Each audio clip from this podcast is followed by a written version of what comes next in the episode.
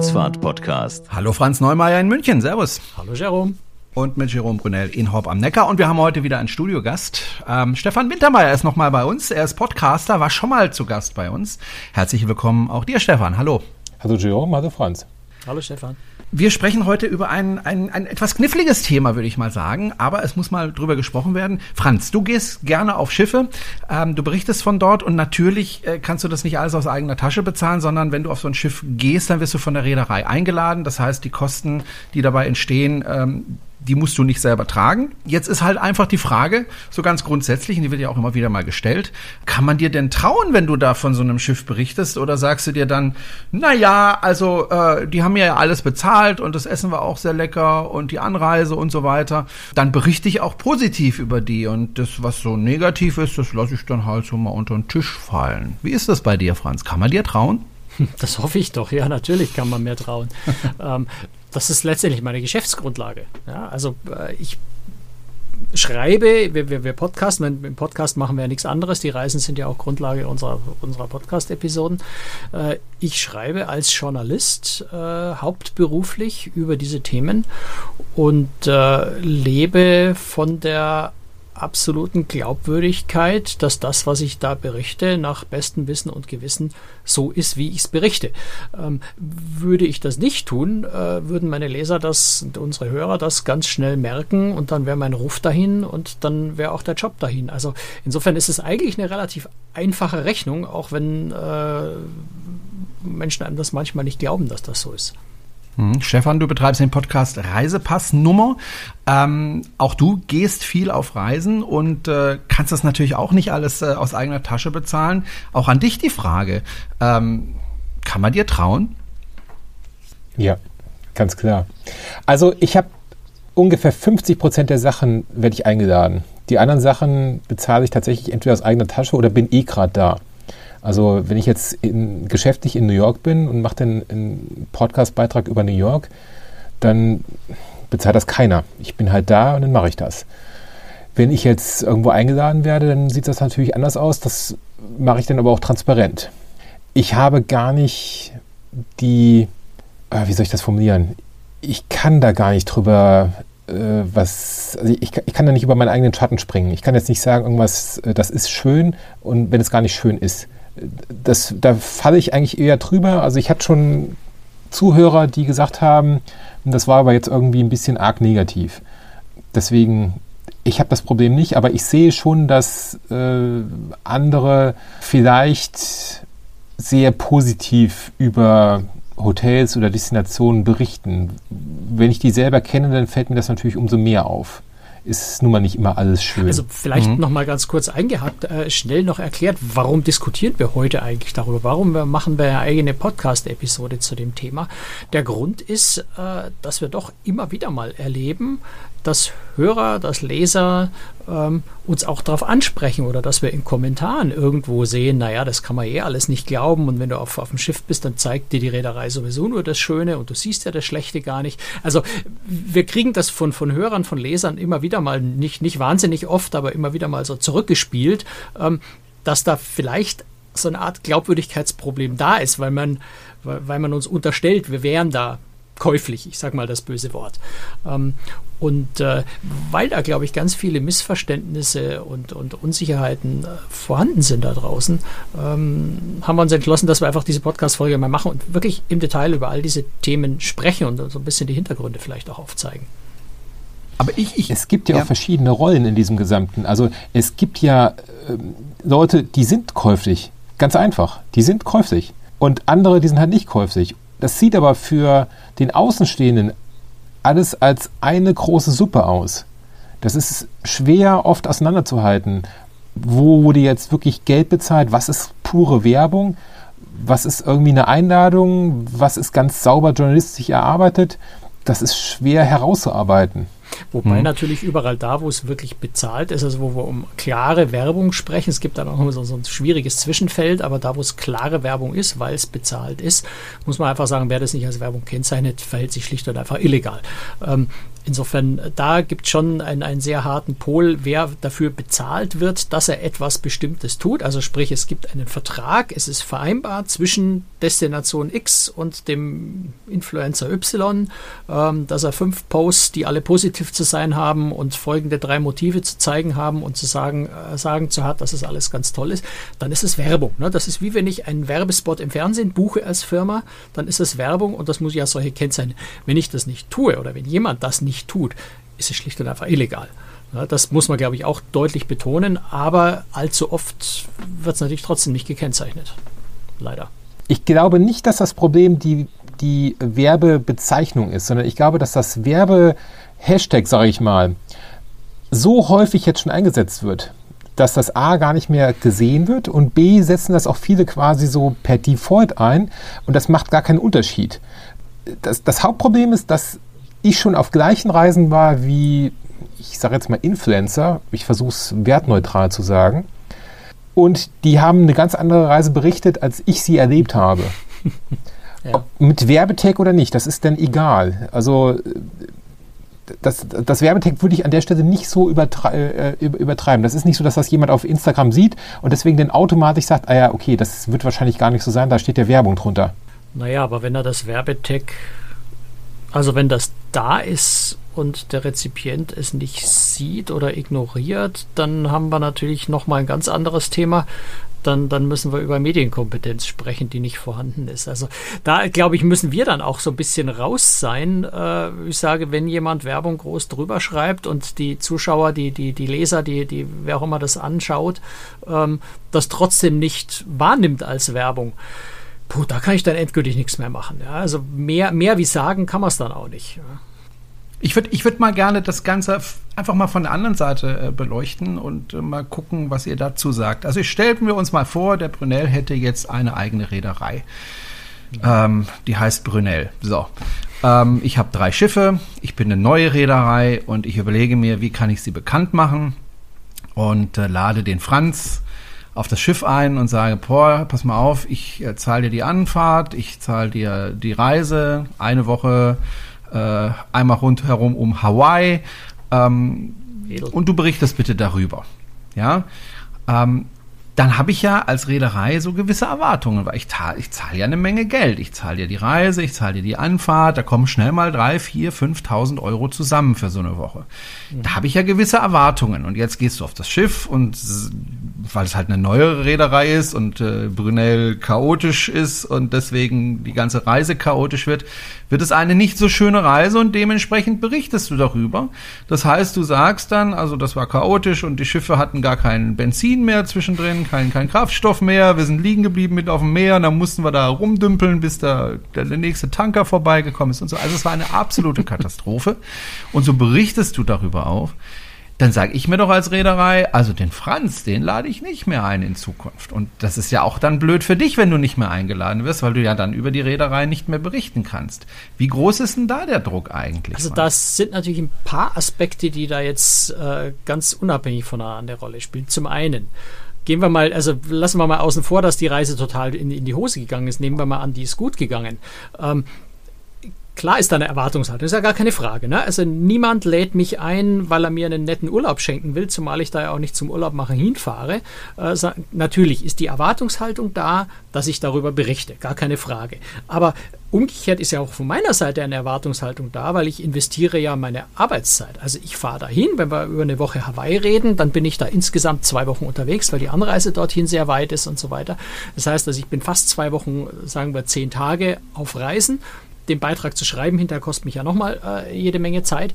Ähm, aber das sind ja zehn Tage, die ich investiere. In diesen zehn Tagen verdiene ich nichts anderes. Also erwartet die Reederei eigentlich nichts anderes von mir, als ich umgekehrt auch an mich den Anspruch stelle. Ich fahre dahin, um zu berichten. Ich fahre da ja nicht hin einfach so. Na, das heißt, die Erwartung der Reederei geht erstmal ja nicht über das hinaus, was ich, was, was einfach logisch ist, ja, weil sonst würde ich da ja nicht hinfahren. Na? So, zweiter Schritt, ähm, die Reise geht total schief.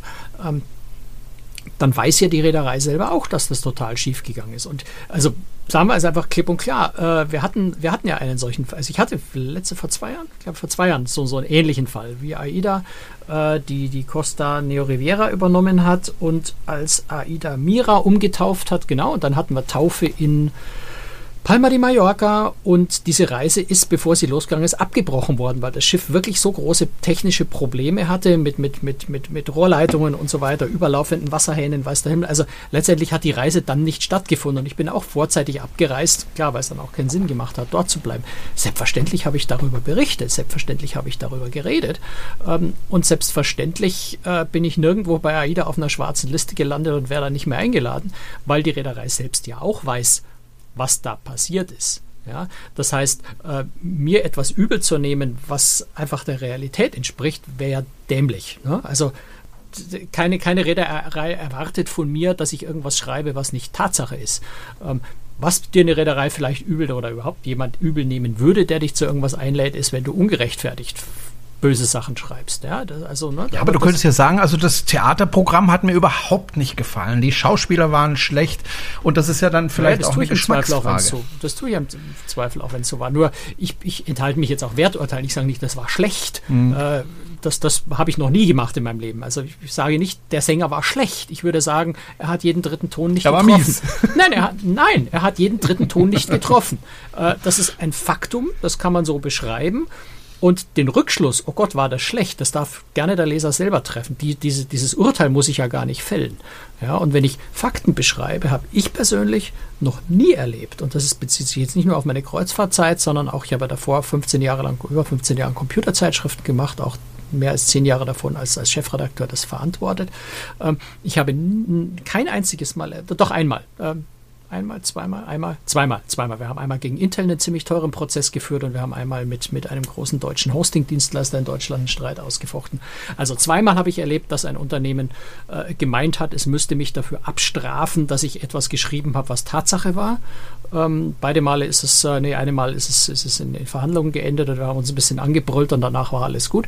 Äh, das zweite Mal ist es bei Intel, ist es vor Gericht gelandet. Ist es davor? Nee, ist auch nicht vor Gericht gelandet. Da, da haben die einfach drei Monate lang die Anzeigen storniert äh, und dann sind sie wieder angekrochen gekommen. Also ähm, ich bin noch nie dafür abgestraft worden, wenn man das so nennen will, äh, dass ich die Tatsachen, die Fakten geschrieben habe. Also insofern mhm. würde ich mal hinterfragen, ob das überhaupt, äh, was, was da mal angenommen ist, dann wird man nicht mehr eingeladen. Ich würde das weitgehend bestreiten. Wenn du dich fair verhältst, wenn du die Tatsachen schreibst, ähm, wird das auch nicht passieren. Und selbst wenn, so what? Äh, es gibt so viele Reedereien, ich kann eh nicht mit allen fahren. Dann fahre ich halt mit einer nicht mehr, wenn die meinen, sie müssten sich unprofessionell verhalten. Also, mhm. das ist gar kein Problem. Stefan, wie, wie ist es bei dir? Gibt es da einen gewissen Druck, da positiv zu sch äh, schreiben, wenn du auf so eine bezahlte Reise gehst? Oder empfindest du das gar nicht? Es gibt keinen Druck, es gibt sicherlich die Erwartungshaltung. Und ich sehe bei mir den Punkt, ich weiß nicht, ob das beim Franz genauso ist, dass ich als zahlender Gast prinzipiell ein bisschen pingeliger bin. Also wenn ich jetzt wirklich in einem guten Hotel bin ähm, und mich da irgendwas äh, stört, äh, dann ist das als, als, wenn ich da zahlender Gast bin, dann denke ich mir, hm, das ist aber jetzt irgendwie wirklich richtig doof. Wenn ich da ähm, eingeladen bin, dann hat das natürlich ein bisschen was von geschenkter Gaul. Ähm, dann, äh, und ich habe gerade so eine Episode, die ich, wo ich genau das Problem habe. Ähm, da ähm, hat mir eine Anlage nicht gefallen. Das ist jetzt das zweite Mal, dass ich das habe. Ich habe eben äh, auf Griechenland war ich schon mal auf einer Anlage, die mir nicht gefallen hat. Da habe ich auch das in der Episode genauso gesagt. Ich bin jetzt, habe jetzt genau das gleiche wieder auf den Malediven. Und ähm, das werde ich auch so sagen. Aber da wäre ich als, Priva also als, als ähm, zahlender Kunde noch viel saurer drüber. Ähm, so ist das einfach nur blöd. Ja. Da geht es mir ein bisschen anders. Ähm, also ich versuche da schon diesen, diesen professionellen Blick halt einfach drauf zu haben. Ja, also wenn ich jetzt nur mein persönliches Empfinden nehme, ja, wenn ich dafür bezahlt habe, ärgert es mich persönlich wahrscheinlich mehr, als wenn ich nicht dafür bezahlt habe. Ähm, das ist aber für mich nicht der entscheidende Punkt. Der entscheidende Punkt ist, wie wirkt sich das auf meine Berichterstattung aus?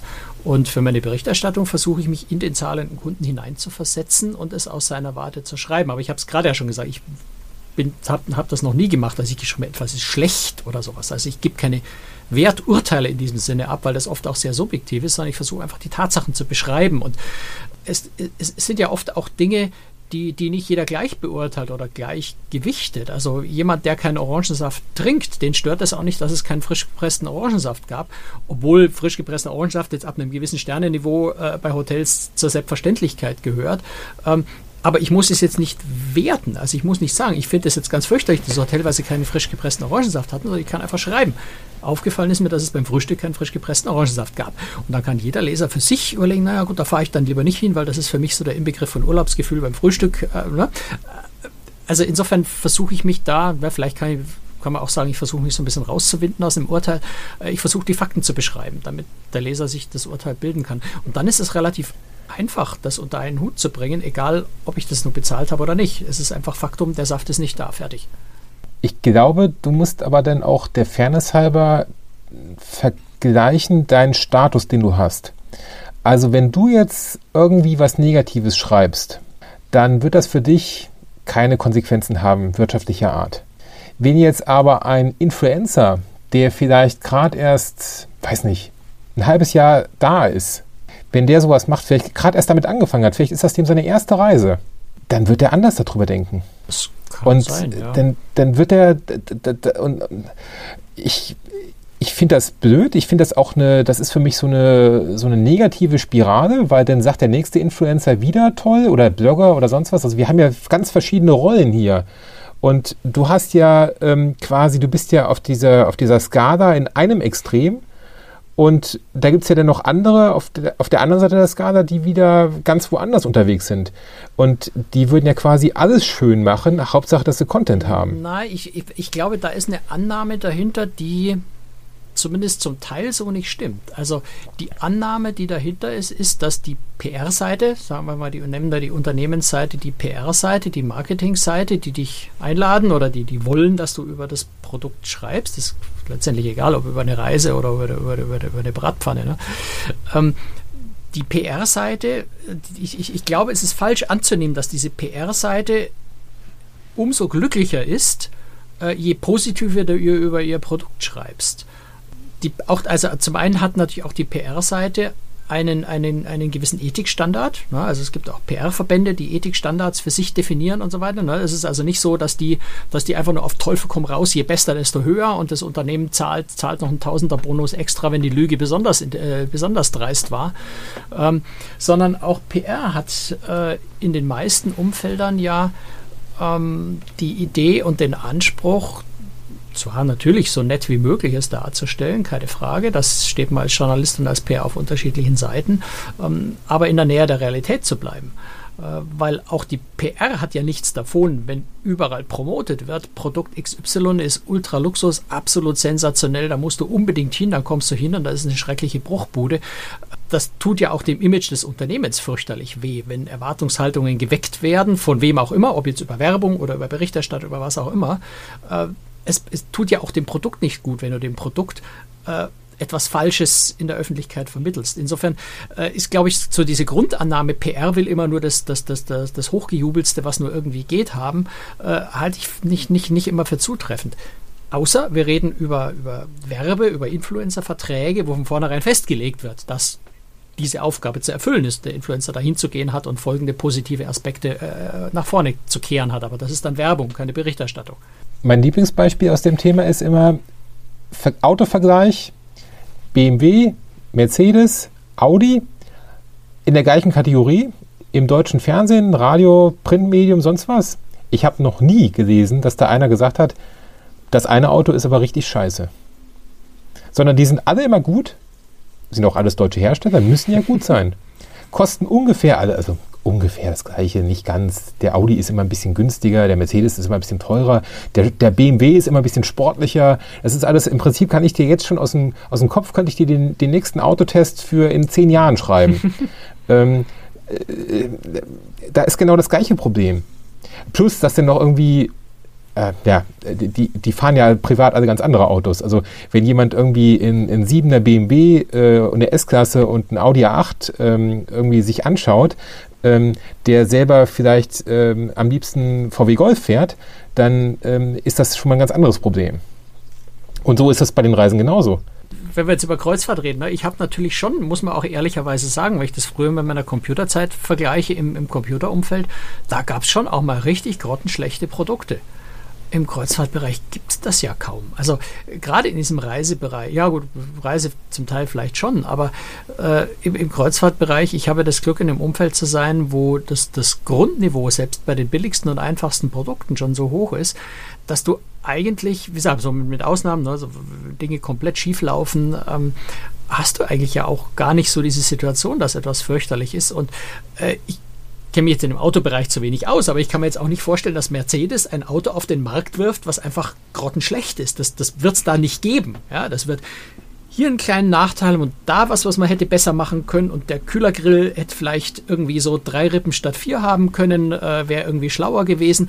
Aber so richtig was Schlechtes gibt es in ganz vielen Umfeldern ja eigentlich auch gar nicht. Und da, da ist vielleicht auch so ein ganz schwieriges Problem, dass ein, ein, ein Rezipient, ein Leser, ein Hörer die Erwartung hat, dass harte Kritik geübt wird. Ne? Das ist auch so ein bisschen deutsches Phänomen, äh, spielt auch eine Rolle, ähm, dass nur glaubwürdig ist, was aggressiv ist. Glaubwürdig ist nur, wenn es negativ ist, wenn es aggressiv ist, wenn jemand angegriffen wird, dann glaubt man demjenigen, der angreift. Wenn jemand was Positives sagt, na, der ist gekauft.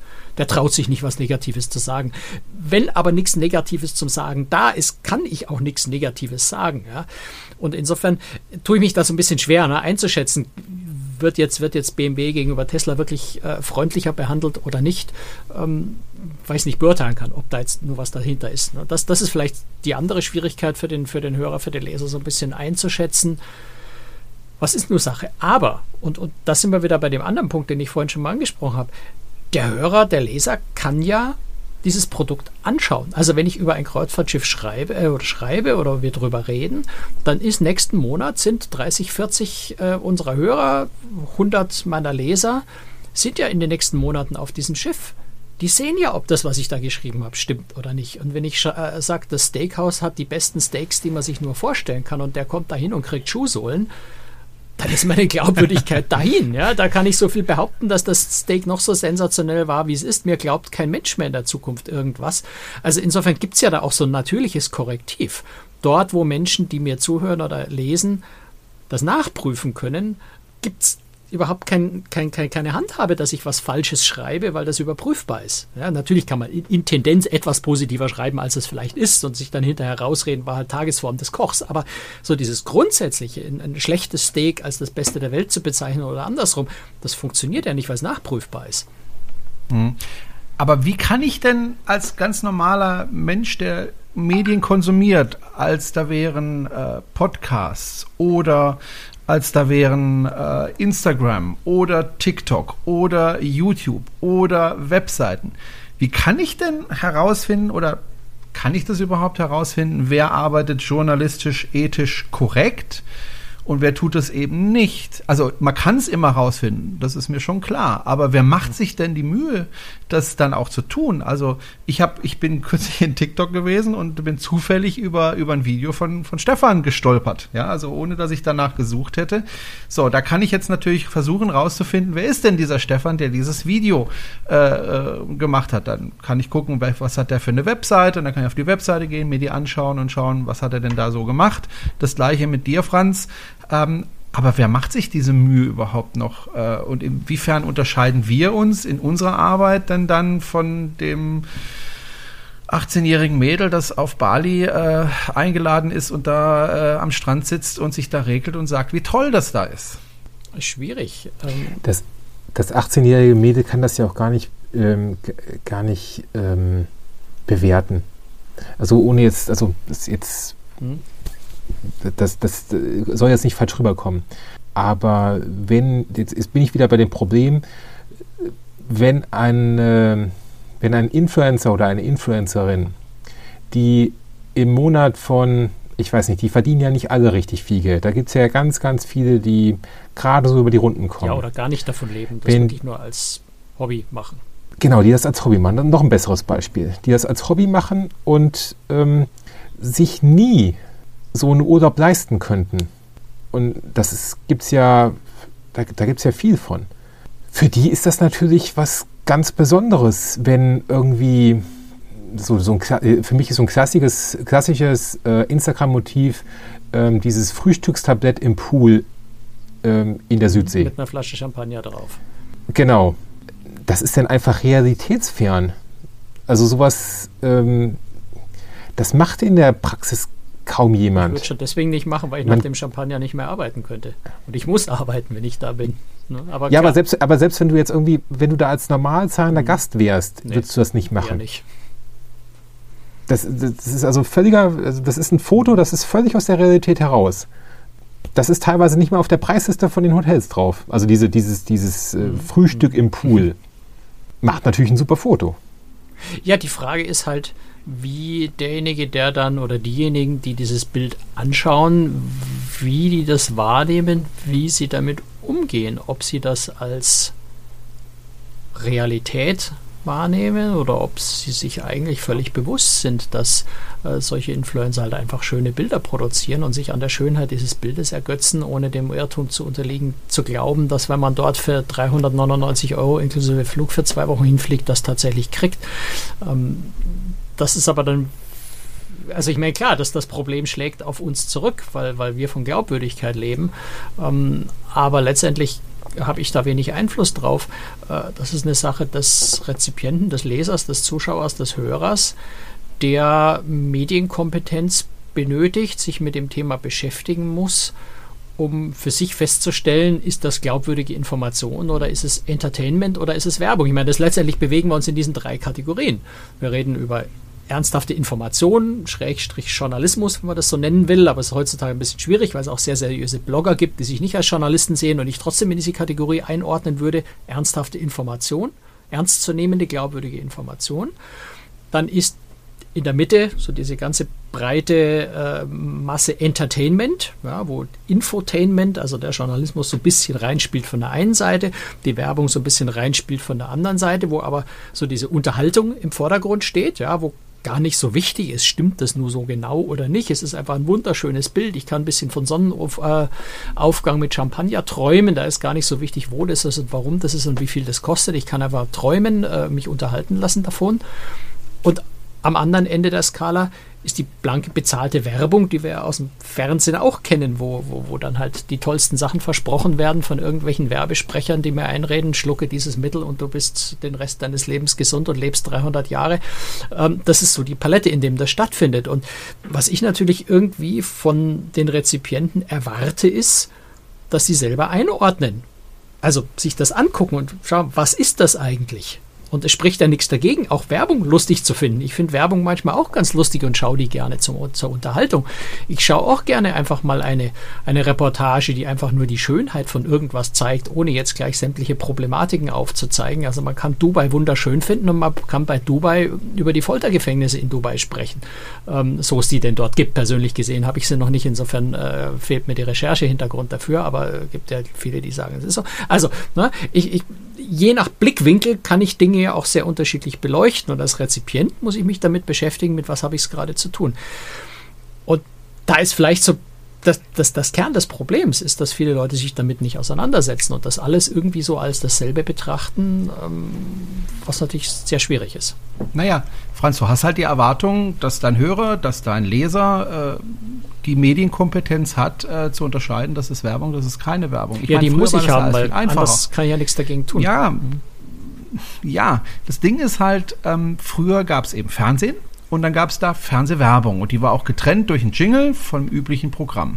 So, dann ging es weiter, dann wurden plötzlich Dinge in irgendwelchen Shows oder Fernsehen, äh, äh Fernsehserien oder in Filmen platziert, ja, schön sichtbar. Ja, ja, der, Aston, Nutella der, auf der dem, Martin bei, auf dem, bei James Bond. Bei James Bond, genau, oder das Nutella-Glas beim Frühstück und zwar so, dass man den Schriftzug gut sehen kann.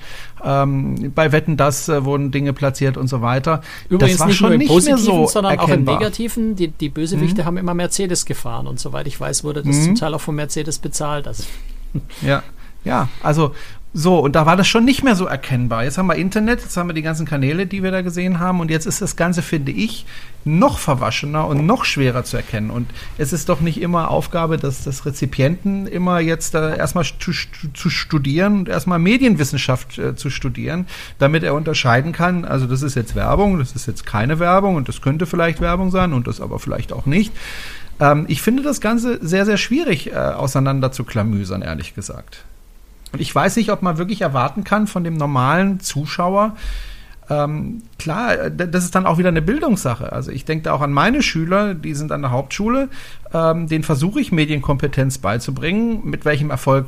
Naja, weiß ich nicht, aber ähm, ich kann mir auch da vorstellen, dass es die auch schlicht und ergreifend nicht interessiert, ob das jetzt Werbung ist oder nicht. Hauptsache, sie bekommen die Bilder zu sehen und Hauptsache, sie kriegen da einen schönen Traum vorgeführt, ja. dem sie nacheifern könnten und dann da auch vielleicht mal hinreisen könnten. Ja? Also ich finde das sehr, sehr schwierig. Also den allermeisten Menschen wird nicht bewusst sein, was PR überhaupt ist. Das wird so also Marketing, das ist noch relativ klar. Also das, ich glaube, Marketing werden die meisten verstehen.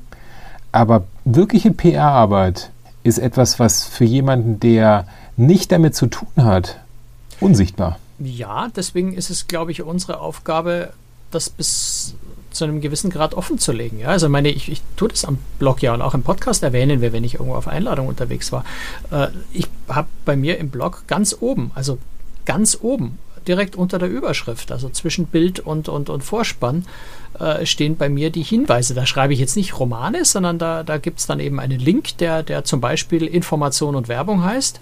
Ähm, wenn ich da drauf klicke, dann bekomme ich die Informationen, wie dieser Beitrag zustande gekommen ist, wo dann eben zum Beispiel drinsteht, diese Reise, äh, auf, auf dieser Reise fuhren wir auf Einladung von, von Reederei XY oder welche Informationen in diesem Zusammenhang äh, eben relevant sind. Wurde ich dafür bezahlt? Also ich hatte zum Beispiel meine Kooperation mit der Meierwerft vor zwei Jahren, äh, wo wir ein paar Beiträge, wo ich Interviews dort geführt habe zu technischen Themen, äh, eigentlich würde ich so als Journalist ganz normal auch so machen, aber in dem Fall war es eben bezahlt, dann steht an dieser Stelle das Wort Werbung. Und wenn da jemand auf das Wort Werbung klickt, dann äh, bekommt er dort die Zusatzinformation, dieser Beitrag entstand aufgrund einer bezahlten Kooperation. Äh, die Meyer Werft hat dafür bezahlt, dass ich diesen Menschen interviewe äh, und diesen Beitrag hier veröffentliche. Ähm, das ist das, was wir leisten können. Das, was ich von meinem Leser erwarte, ist, dass es zumindest so weit dafür interessiert, dass er das dann auch liest. Ja, weil mehr wie hinschreiben kann ich es nicht. Wenn jemand sagt, lese ich aber nicht, da bin ich mit meinem Latein am Ende. Ja, äh, sehe ich genauso, aber ich, äh, ich kann das jetzt nicht beweisen. Das ist jetzt so ein Bauchgefühl. Ich glaube, dass wir da in der Minderheit sind. Auch in der Minderheit vom, vom Produzieren von Content. Ich glaube, dass die allermeisten in allen Blogs, in allen Instagram-Accounts, in sonst was, egal ob das jetzt Reisen ist, Kochen, Backen, Autos, das funktioniert ja eigentlich überall nach dem gleichen Schema. Es gibt einen Hersteller, es gibt potenzielle Kunden und dann gibt es irgendwo dazwischen Leute, die das jetzt neuerdings halt im Internet beschreiben, fotografieren, ähm, sonst was. Das gab es ja vor 20 Jahren gar nicht. Vor 20 Jahren war das ja ganz, ganz klar, da gab es da, da gab's Fernsehsendungen, ähm, da gab es ähm, Printmedien und da gab es Radio. Und das war alles auf einem ganz anderen, ähm, äh, ich möchte jetzt sagen, intellektuellem Niveau, aber auch auf einem ganz anderen äh, Niveau, dass man äh, da auch äh, ein anderes Selbstverständnis hatte. Ich bin mir gar nicht sicher, ob das Und so ein neues Phänomen ist. Wenn du so, so Modezeitungen von vor also ich stimme dir schon zu, es ist natürlich deutlich verschärft und es ist deutlich noch schwieriger zu, auseinanderzuhalten. Aber wenn du dir Modezeitschriften von vor 20, 30 Jahren anschaust, dann waren dort auch schon die ersten 20, 30 Seiten waren Produkte. Hübsche Kleidchen, hübsche Handtäschchen, hübsche, äh, möchte ich gar nicht despektierlich sagen, ich bin nicht der, der, der Rezipient für Modeheftchen, aber ähm, da waren da vorne auch eine ganz lange Strecke, wo Produkte vorgestellt wurden. Und auch das war nichts anderes als von, von so diese, dieses Konglomerat, was du gerade beschrieben hast. Ne? Presseabteilung, PR-Stelle, schickt diese Kleidchen an die Redaktion. Die Redaktion findet die ganz schön, schreibt was drüber. Äh, meistens macht dann die Anzeigenabteilung noch einen Anzeigendeal, zufällig mit derselben Modefirma, wo dann weiter hinten im Heft äh, irgendwo noch eine Anzeige über, für, für die Firma ist. Ähm, also sowas in der Art gibt es und gab es eigentlich schon immer. Ähm, ist es heutzutage vielleicht einfach ein bisschen schwieriger ist, äh, geworden, es auseinanderzuhalten, weil die, die Medienkanäle immer mehr geworden sind und vielleicht auch die Moral auch seitens der, der, der, der, Zeitschriften, äh, also auch der Printmedien, äh, nicht mehr ganz so äh, groß ist, wie das früher war. Also ich mir in meiner Computerzeitschriftenzeit äh, kamen diese sogenannten Advertorials auf. Also auf den Punkt gebracht, Werbung, die so aussieht, als wäre es ein redaktioneller Beitrag. Ähm, das war ganz gezielt, hat, hat, hat das äh, die, die Anzeigenabteilungen damals von Verlagen erfunden, äh, weil die Anzeigenkunden das Interesse daran hatten, dass Werbung nicht mehr wie Werbung ausschaut, weil natürlich Werbung, die wie Werbung ausschaut, äh, nicht so gerne gelesen wird. Also hat man geschaut, dass man Werbung wie, wie Redaktion aussehen lässt, damit die Leute das lesen. Ähm, dann hat man da ganz klein verbrämt, rechts oben in winziger Schrift irgendwie Advertorial daneben geschrieben. Ähm, was eigentlich auch den Anforderungen nicht äh, entspricht, äh, weil dort auch Werbung hätte stehen müssen. Ähm, aber das gibt es auch schon seit, seit 25 Jahren. Ähm, diese, diese Vermischung, die findet immer statt.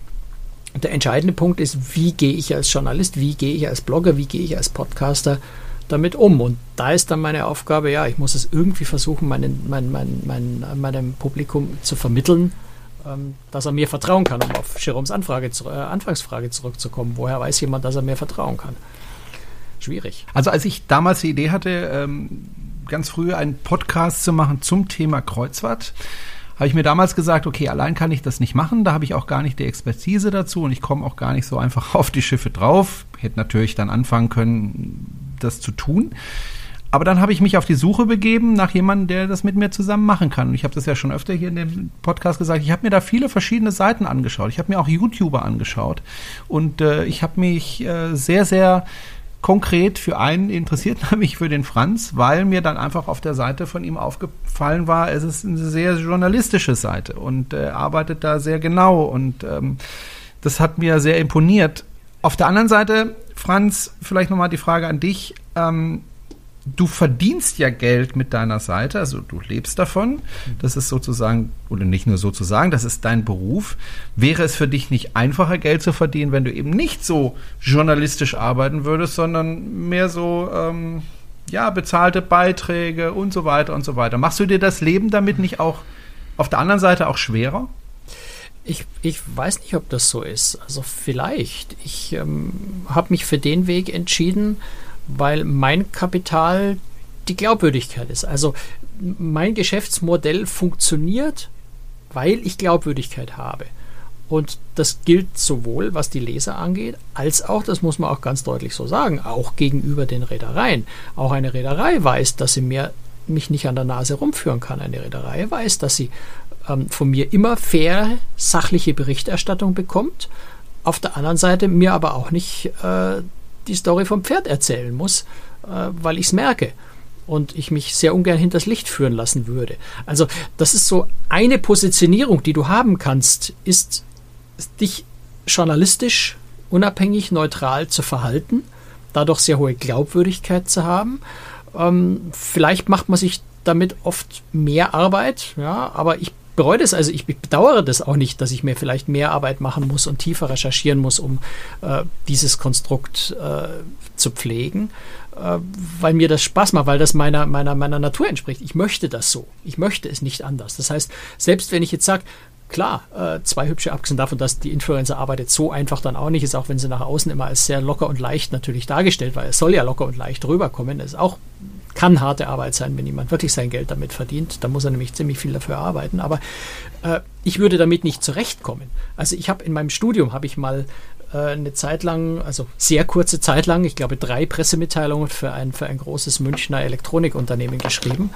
Die haben unglaublich gut bezahlt. Also das war wirklich, ich habe für eine Pressemitteilung von ein paar Zeilen habe ich irgendwie 1200, äh, 600 Mark bekommen damals. Also es wären aus heutigen Maßstäben vielleicht so 1500 Euro oder sowas, äh, wenn man es umrechnet, äh, Inflation und sowas. Für eine Pressemitteilung, das war also wenn du ein bisschen Übung hast, schreibst du das in der, in der, na gut, es war ein bisschen Recherche dran, es ging um Banken, Software und sowas, aber äh, hast vielleicht zwei Stunden Arbeit damit und kriegst äh, 1500 Euro. Sensationell, also unglaublich gut bezahlt. Aber es hat meiner absolut meiner Natur so dermaßen widersprochen, da Werbeblabla zu formulieren, ja, ähm, dass ich es einfach nicht mehr machen wollte. Ich hatte eine regelrechte Hemmung, das zu tun. Und äh, deswegen würde ich auch gar nichts anderes machen wollen. Ich möchte journalistisch unabhängig neutral arbeiten. Das ist das, was mir Freude macht und Spaß macht. Alles andere würde mir widerstreben. Also wenn du mir jetzt sagen würdest, du kriegst das dreifache Geld von dem, was du jetzt hast, aber dafür musst du Werbeblabla von dir geben, dann würde ich sagen, lass dein Geld stecken, ich will es nicht. Äh, ist nicht das, was ich machen will. Stefan, ich glaube, da denkst du auch ganz ähnlich, oder? Da denke ich ganz ähnlich, ja. Allerdings äh, würde ich sowas so in der, ach, in diesem Extrem nie formulieren. Also wenn mir jetzt jemand eine Million geben Bei würde. Eine Million würde ich auch anfangen, drüber nachzudenken. ah, nein, ja, nein, also eigentlich nicht. Nein, um, äh, nein also nur eine nicht. Frage des Preises. Nee, eigentlich nicht. Also wenn du sagst, du kriegst eine Million und hör auf mit deinem Job, würde ich sagen, okay, da denke ich drüber nach. Wenn mir jemand sagt, nimm eine Million und mach ab sofort Werbung, würde ich sagen, nein, mache ich nicht, weil Nee, nee, der, der, der Gag ist, nee, nee, der, der Deal wäre ja, du kriegst eine Million und du schreibst jetzt einen Artikel, der so aussieht, als wenn er ein normaler Artikel von dir wäre, aber er würde eine Lüge enthalten. Ähm, und dann ist es für mich wirklich so, dass ich sagen würde, okay, wenn mir jetzt wirklich jemand eine Million geben würde, ich weiß nicht, ob ich dann die Stärke hätte, ähm, das nicht zu machen. Ich habe den Vorteil, dass das keiner macht. Ja. Also okay. bei mir kommen Anfragen, willst du nicht irgendwie also kommen irgendwelche blöden Werbeanfragen für, für, für kleines, kleines Geld, wo ich dann ganz klar sagen kann, okay, für das Geld, das ist mir einfach zu blöd. Da mache ich, also da ist mir die Arbeit zu, zu blöd für. Ähm, aber das ist ja wieder ein Duxus auf der anderen Seite. Also äh, andere haben ja nicht, äh, also die, die, die, die, brauchen das vielleicht, äh, die, ich weiß nicht, da gibt es so viele, die von der Hand in den Mund leben ähm, und äh, bei denen ist einfach die Einstiegshürde geringer. Das, das will ich dann auch nicht, nicht, nicht bewerten. Ähm, und ich, was ich aber nochmal ganz, äh, auch ganz klar herausstellen möchte, weil ich das halt auch häufig schon gesehen habe, ähm, die machen eine unheimliche Arbeit. Also äh, ob jetzt Instagrammer oder sonst was, äh, das, was der Franz eben gesagt hat, die machen unheimlich viel Arbeit für so ein richtig schönes Foto. Das ist nicht so, dass du da irgendwie mal fünf Minuten früher aufstehst und dann einfach mit, einmal mit dem iPhone drauf hältst, sondern das ist richtig Arbeit. Wie groß ist das Problem, dass es schwierig ist, Menschen dazu zu bringen, freiwillig für guten Journalismus auch ein bisschen Geld zu bezahlen? Also gerade so Online-Medien tun sich ja damit auch schwer. Also es gibt ja immer mehr Bezahlschranken äh, im Internet. Also wenn man, was weiß ich, auf Zeit Online geht oder auf spiegel.de oder Stern, gibt es ja inzwischen sehr viele Beiträge, die hinter der Bezahlschranke liegen. Aber die tun sich damit, glaube ich, immer noch sehr, sehr schwer. Wie schwierig ist es denn für euch zu sagen, okay, ähm, ich mache zwar jetzt keine Bezahlschranke, aber ich fände es schon gut, wenn, wenn, wenn Hörer oder wenn äh, Leser für das, was wir hier machen, Geld bezahlen. Das ist nicht einfach, ne? Ich würde mich wahnsinnig darüber freuen, wenn das geht. Wahnsinnig. Also für mich ist es momentan so, dass ich, ich weiß gar nicht, wie ich das formulieren soll, ohne jetzt vom, vom Finanzamt eins aufs Dach zu bekommen. Ähm, ich habe Schwierigkeiten, mit dem Podcast Geld zu verdienen. Das ist, äh, da sind sehr viele Folgen dabei, die ein absolutes ne äh, Minusgeschäft sind. Und ich sehe keine Möglichkeit. Ich habe jetzt tatsächlich erst vor, einem, vor ein paar Wochen habe ich mal ähm, dieses Steady ausprobiert als Plattform zum Unterst für Unterstützer. Ähm, das habt ihr ja mit eurem Podcast auch. Da hat sich bis jetzt kein einziger angemeldet. Kein einziger. Und selbst wenn sich da jetzt, sagen wir mal, 50 anmelden würden, die würden dann in Summe, sagen wir mal, jeder bezahlt, ich weiß, was ist der Mindesteinsatz bei, bei Steady? 3 Euro oder sowas im Monat? Wir haben, haben Staffel noch 1, 2, 5 und 45 sind die vier Möglichkeiten das ist Interessant. Okay, ähm, sagen wir mal 1 Euro. Dann haben 50 Leute 1 Euro bezahlt. Der kriegt Steady noch was davon ab. Ich weiß gar nicht wie viel. Sagen wir mal, egal, sagen wir mal 40 Euro würden wir rausbekommen dann müsste man für diese 40 Euro extra Content für die machen, weil das ist ja das, was man, was so normal der Deal ist. Das rechnet sich nicht. Ich kann nicht für 40 Euro Content machen. Ich, 40 Euro kostet mich eine Transkription einer einzelnen Folge, wenn sie nicht allzu lang ist. Ja, also Steady funktioniert bei uns so ein bisschen. Also wir haben schon ganz ordentliche Zahl äh, von Leuten. Äh, die uns freiwillig äh, das geben. Also Sie könnten den, den Podcast auch umsonst anhören, also kostenlos, ich sage mal, nee, nichts ist umsonst, aber kostenlos, kostenlos anhören. Die unterstützen uns trotzdem, was uns sehr freut. Äh, davon leben kann man natürlich nicht, ja, also im, im Moment jedenfalls nicht äh, so wie die Konstellation ist. Ich denke, die, die Finanzierung von qualitativen Journalismus oder von, sagen wir, hochwertiger Information, nennen wir es einfach mal so, hochwertiger, unabhängiger Information. Muss ja kein Journalismus sein. Auch ein Blogger, auch ein Podcaster macht tolle Informationen, wenn er das gut macht. Äh, ist, glaube ich, ein ganz, ganz, ganz, ganz, ganz großes Problem. Und das ist ein Problem, mit dem auch die ganz großen Verlage vehement kämpfen. Also Finanzierung von gutem Journalismus, um es jetzt mal zurückzuführen auf die Zeit, wo Veröffentlichung gleich Journalismus war, äh, vor 30 Jahren oder so. Selbst damals war das sehr schwierig. Ja, auch damals war das ein sehr komplizierter Aufwand, eben Anzeigenkunden zu finden, von denen man gleichzeitig versuchen musste, unabhängig zu bleiben, äh, was ja immer ganz schwierig ist, wenn einer mal eine Million auf den Tisch legt äh, und dann mit dem Anspruch rankommt, jetzt Redaktion behandelt uns aber auch mal ein bisschen freundlich. Also den Konflikt gibt es schon immer. Ähm, war schon immer schwierig, weil guter Journalismus, gute, hochwertige Recherche kostet einfach Zeit und damit Geld. Ähm, und durch, durch, durch den Start des Internet, wo am Anfang einfach alles kostenlos war und leider die Verlage unisono dumm genug waren, äh, und ich zähle mich damals gewisserweise mit dazu, wir alle dumm genug waren, weil wir dachten, wir könnten das Internet dominieren. Äh, jedes Medium dachte, die anderen räume ich hier weg und dann bin ich der große King, dann bin ich Monopolist und dann kann ich so viel Geld verlangen, wie ich will. Jeder hat das für sich gedacht, deswegen haben sie alle äh, sich überschlagen in alles noch, noch kostenloser online stellen. Dadurch hat sich diese Kostenloskultur im Internet entwickelt. Die Leute gehen einfach davon aus, dass alles, was im Internet da ist, einfach kostenlos ist und nicht nur kostenlos, sondern ich darf sogar noch nehmen und selber weiter äh, verbreiten. Wenn du dann Leute hast, die deine Bilder nehmen und bei Facebook veröffentlichen und sagst Urheberrechte, dann schauen die dich mit großen Augen an und sagen, ich dachte, das sei erlaubt. Ne? Also ähm, da, das, das hat vor, vor, wann hat Internet angefangen? So vor 25 Jahren haben einfach alle dummerweise alles kostenlos da reingeschüttet. Und jetzt sind wir schon seit vielen, vielen, vielen Jahren in dem Problem, dass wir versuchen müssen, aus diesem kostenlos wieder rauszukommen, äh, weil es natürlich in der Produktion alles andere als kostenlos ist. Ähm, und dieses Finanzierungsmodell fehlt. Und äh, je besseren Journalismus, je unabhängigere Informationen, je besser du recherchierst, desto aufwendiger und teurer ist das. Und gleichzeitig kriegst du aber nur, weil du diesen Aufwand treibst, nicht mehr Geld im Internet, weil du im Internet einfach nirgendwo Geld kriegst. Und das ist ein ganz großes Grundproblem, was sämtliche Medien äh, haben. Und da, da, sitzen wir letztendlich als Blogger, als Podcaster im selben Boot wie, äh, wie, wie Bertelsmann und Gruner und Ja, äh, die genau mit demselben Problem kämpfen, obwohl sie ganz andere Ressourcen haben. Ja, aber natürlich auch wesentlich höhere Kosten bei viel mehr Personalgebäude und so weiter. Also das ist ein bis jetzt nicht gelöstes Problem. Relativ einfach.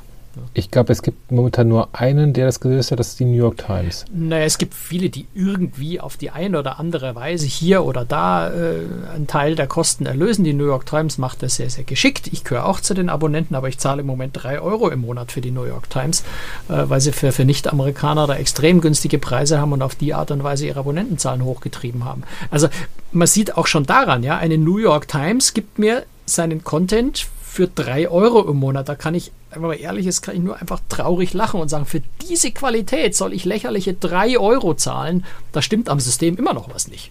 Ja, es ist immer drei Euro, sind immerhin schon mehr als gar nicht. Und ich bin jetzt kein Amerikaner. Ein Amerikaner zahlt mehr im, im, im Stammmarkt. Aber es stimmt an dem ganzen System irgendwas nicht, wenn ich diese Art von Inhalten, die ja wirklich sensationell gut ist, beste Journalismus, den ich kenne, ähm, mit ein paar anderen zusammen, für drei Euro im Monat kriege. Da stimmt was nicht. Und das ist sicher das Kernproblem aller Medien. Also ich glaube, mit Podcast Geld zu verdienen ist grundsätzlich extrem schwierig. Ich kenne nur zwei, wo ich denke, dass sie davon leben können, aber auch nur deswegen, weil sie eben neben ihren normalen Podcasts ähm, auch Podcasts machen, für die sie bezahlt werden, also Firmenpodcasts. Ähm, und damit dann eben das Geld verdienen. Ja? Ähm, aber ich glaube, es ist unheimlich schwierig, ähm, mit Podcasts Geld zu verdienen. Wie entscheidet ihr eigentlich, worüber ihr berichtet? Also über die Reederei X oder über das Hotel Y? Wie ist da der Entscheidungsprozess bei euch? Bei mir ist ziemlich viel Zufall dabei. Da ich ja 50 Prozent der Episoden aufnehme bei Zielen, wo ich eh gerade bin, meistens beruflich, kann ich mir das gar nicht aussuchen. Also wenn ich jetzt irgendwie auf einer Konferenz in Südafrika bin, so war es tatsächlich, dann mache ich auch eine Folge über Südafrika. Ähm, das habe ich aber vorher nicht überlegt, okay, ist das eine gute Destination? Das ist eine traumhafte Destination, aber das ist ein anderes Thema.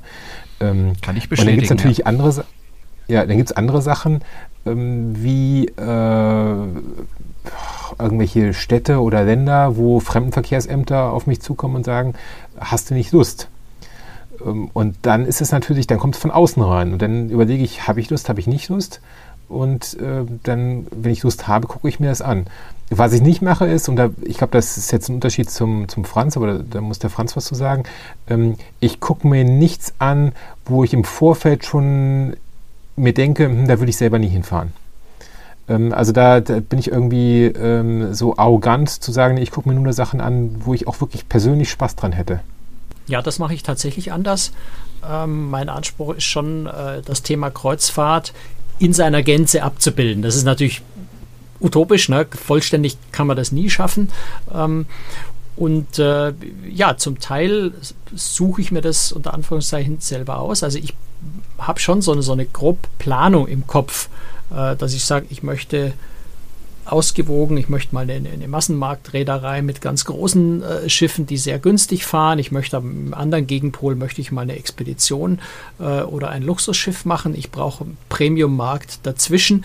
Ähm, also um so diese ganze Palette einfach der Kreuzfahrt zu zeigen und abzubilden ähm, und, und da Schwerpunkte zu setzen. So soweit meine Vorstellung und dann versuche ich das in Einklang zu bringen mit, ja, es kommen sehr viele Einladungen rein von den Reedereien äh, und ich muss dann eben, äh, ich habe eher so das Luxusproblem, dass ich, dass ich mehr Einladungen habe, als ich annehmen kann.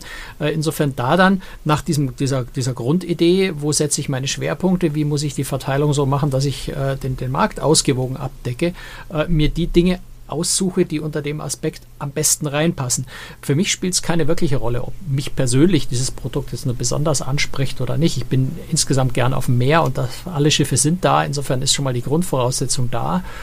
Äh, aber ich entscheide jetzt nicht, dass ich sage, okay, da gibt es Champagner, dann nehme ich jetzt lieber die Luxuskreuzfahrt, äh, weil das total cool ist, sich vom Butler bedienen zu lassen. Persönlich nicht mein Lebensstil, brauche ich nicht. Ähm, oder ich gehe zur Massenmarktreederei, weil da fahren die meisten Leute mit. Äh, ja, ist, ist ein Argument für mich, aber jetzt kein entscheidendes. Ähm, und äh, ich, also ich versuche einfach ausgewogen auszuwählen. Aber natürlich ist es in gewisser Weise PR gesteuert. Wenn eine Reederei sagt, nee, wir laden generell keine Journalisten ein äh, und das ist eine Reederei, die relativ teuer ist, dann kann ich das auch nicht privat bezahlen. Dann kommt die ungerechtfertigterweise in der Berichterstattung nicht vor. Da kann ich dann einfach nichts ändern, weil es faktisch nicht machbar ist. Aber ich versuche so eine Situation zu vermeiden und wirklich einfach breit abzudecken. Und zwar unabhängig davon, und ich persönlich das jetzt nur vor allem der Geschmack, mein, mein persönlicher Geschmack ist der, der sollte keine Rolle spielen. Vor allem, ihr seid ja auch erreichbar für den Hörer oder die Hörerin. Das heißt, wenn man da Zweifel hat, kann man euch ja direkt auch ansprechen und sagen, hör mal, wie ist denn das da? Und dann kann man ja miteinander sprechen. Ja, und äh, das ist ja auch eine Form der Kontrolle. Ja, also wenn du an, an, an ein großes Medienunternehmen gehst, da hast du vielleicht Mühe, dann den Journalisten auch zu sprechen, der den Artikel geschrieben hat, beispielsweise. Und finde ich auch so, total wichtig, die Musik. Diskussionen. Ja, die Musik ist schon wieder vorbei. Na, dann start sie einfach nochmal. äh, start soll ich sie nochmal neu starten? Noch ähm, ja, das war eine super interessante Folge, finde ich. Und äh, ich denke, das Thema werden wir irgendwann mal wieder aufgreifen. Ich glaube, das muss man auch immer wieder mal aufgreifen, einfach äh, um die Standards zu setzen. Ähm, wir haben vorhin über Finanzierung gesprochen und äh, wenn Sie uns helfen möchten, dann können Sie das gerne tun.